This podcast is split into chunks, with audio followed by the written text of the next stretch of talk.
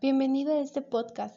Te saluda Madison Montiel, estudiante de la licenciatura en Psicopedagogía de la Universidad Popular Autónoma de Veracruz. En este episodio te hablaré sobre la discapacidad intelectual, DI por sus siglas, antes llamada retraso mental.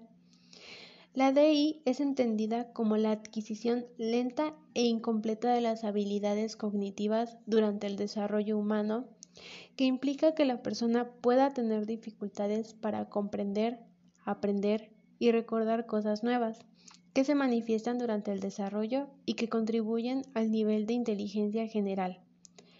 Por ejemplo, habilidades cognitivas, motoras, sociales y de lenguaje.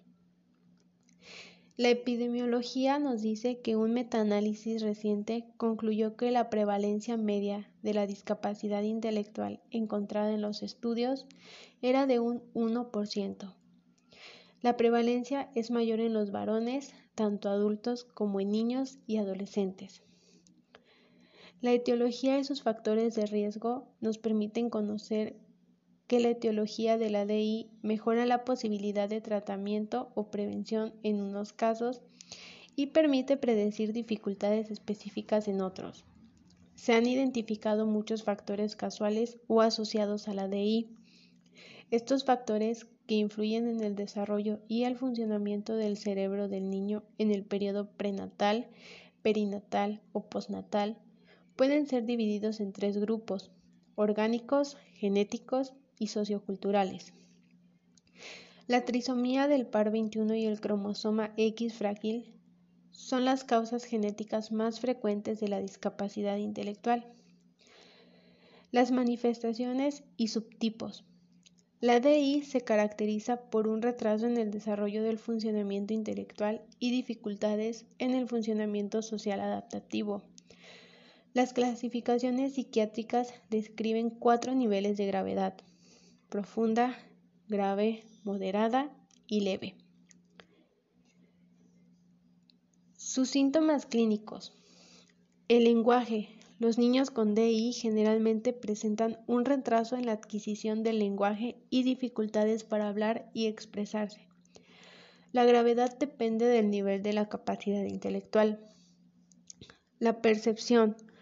Los niños con DI son lentos en percibir y reaccionar los estímulos ambientales. Tienen dificultades para distinguir pequeñas diferencias en el tamaño, forma y color. La cognición, la capacidad de analizar, razonar, comprender y calcular y de pensamiento abstracto están afectadas en mayor o menor medida según la gravedad. La concentración y memoria. La capacidad de concentración es baja y restringida. En general, la memoria es pobre y demoran mucho tiempo en recordar, aunque hay excepciones. Por ejemplo, niños sabios o savants también tienen dificultades para recordar y a menudo sus recuerdos son inexactos. La emoción. Frecuentemente las emociones son ingenuas e inmaduras, pero pueden mejorar con la edad. La capacidad para el autocontrol es pobre y el comportamiento impulsivo y agresivo no son frecuentes, no es infrecuente. Algunos son tímidos y retraídos. Movimiento y conducta. Los niños con DI a menudo tienen dificultades importantes en la coordinación y pueden ser torpes o mostrar movimientos excesivos. El pronóstico nos dice que muchas personas con DI, en particular las que tienen una gravedad leve o moderada, son capaces de vivir de forma autónoma y contribuir en su comunidad. Los individuos con DI leve o moderada con frecuencia pueden lograr cierta autosuficiencia y llevar vidas felices y satisfactorias.